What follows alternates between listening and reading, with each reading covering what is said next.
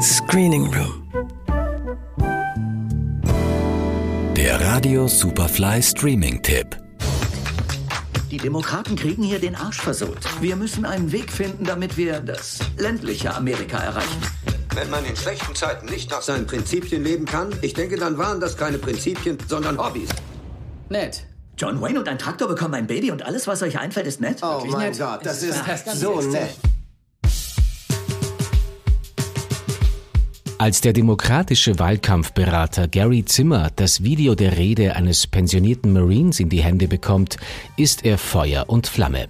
Denn Oberst Jack Hastings entpuppt sich darin als genauso bibelfest wie liberal. Eine ideale Identifikationsfigur, um den Republikanern in der nächsten Präsidentschaftswahl ihr Publikum abzugraben. Aber dazu muss er Hastings erstmal zum Bürgermeister machen.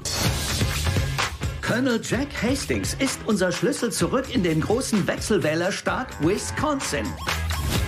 Er weiß es nur noch nicht. Zimmer kiefelt immer noch an der für ihn völlig unerwarteten Schlappe von Hillary Clinton gegen Donald Trump, die er als Wahlkampfmanager mit zu verantworten hatte. Als ihm das Video von Hastings präsentiert wird, in dem dieser sich für die Migranten seines kleinen Dorfs Deer Laken im Swing State Wisconsin einsetzt, macht er sich sofort eben dahin auf den Weg. Zimmer kämpft zu Beginn nicht nur mit seinen eigenen Vorurteilen gegenüber den vermeintlichen Landpomeranzen, auch die Tatsache, dass Hastings sich eigentlich als Konservativen sieht, steht seinem Vorhaben etwas im Weg. In Ordnung, danke, dass Sie gekommen sind. Könntet ihr bitte die Kühe abschalten? Danke sehr. Ladies and Gentlemen, Colonel Jack Hastings. Ich bin Colonel Jack Hastings und ich kandidiere als Bürgermeister. Sehr gut, wunderschön ausgedrückt. Haben Sie Fragen an den Colonel? Schließlich kann er den Bernie Sanders mit größerer Knochendichte aber davon überzeugen, als Bürgermeister für die Demokraten zu kandidieren. Der Wahlkampf in dem Kuhdorf wird aber bei weitem keine Gmate Wiesen für die beiden. Denn bald werden die Republikaner auf die Sache aufmerksam und schicken Zimmers große Beraterkonkurrentin Faith Brewster zur Unterstützung ihres Kandidaten.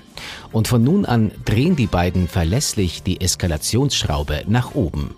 Die Demokratische Partei kann nicht gewinnen. Sie verlieren den Kopf, sie kennen uns nicht, sie wollen uns nicht kennen. Und sie sehen auf unsere was Werte soll herab. dieses Wir? Sie sind auch aus Washington. Oh nein, ich bin von hier. Faith, das wusste ich nicht. Sie sind aus Wisconsin? Ja, aus Deer Laken. Ich komme aus Deer Laken. Was? Oh. Wow. Wow, dann ist dieser Wahlkampf für Sie sowas wie eine Heimkehr.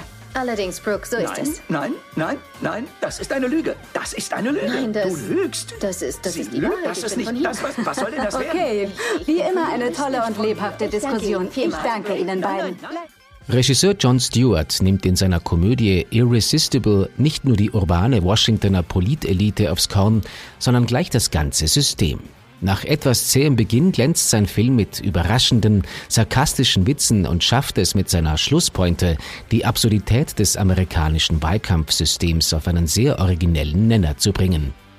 Der verlässlichste Komödienspieler Hollywoods, Steve Carell, ist in der Hauptrolle zu sehen. Seine Gegenspielerin ist die australische Schauspielerin Rose Byrne. Nicht zu vergessen Hollywood-Veteran Chris Cooper als Oberst Hastings. Irresistible. Zu sehen auf Sky. Johannes Romberg, Radio Superfly. Screening Room. Der Radio Superfly Streaming Tipp.